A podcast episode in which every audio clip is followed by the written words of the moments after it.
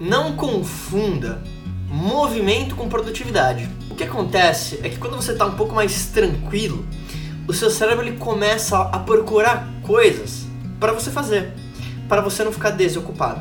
Só que quando isso acontece, o seu cérebro geralmente te coloca atividades ou ideias que você tem em coisas que não são importantes. Aí você começa a organizar a sua biblioteca de CDs em cores. Você começa a criar coisas que não são importantes. Às vezes é aquele conceito, você trabalha duro, você trabalha forte, às vezes você não sabe por que, que você não está andando. E um dos motivos é que talvez você esteja focando nas atividades erradas. Ou melhor, atividades que talvez não estão extremamente ligadas com aquele teu objetivo final. E não adianta, se você não está priorizando esse tipo de atividade, muito provavelmente você vai sentir que você não está saindo do lugar.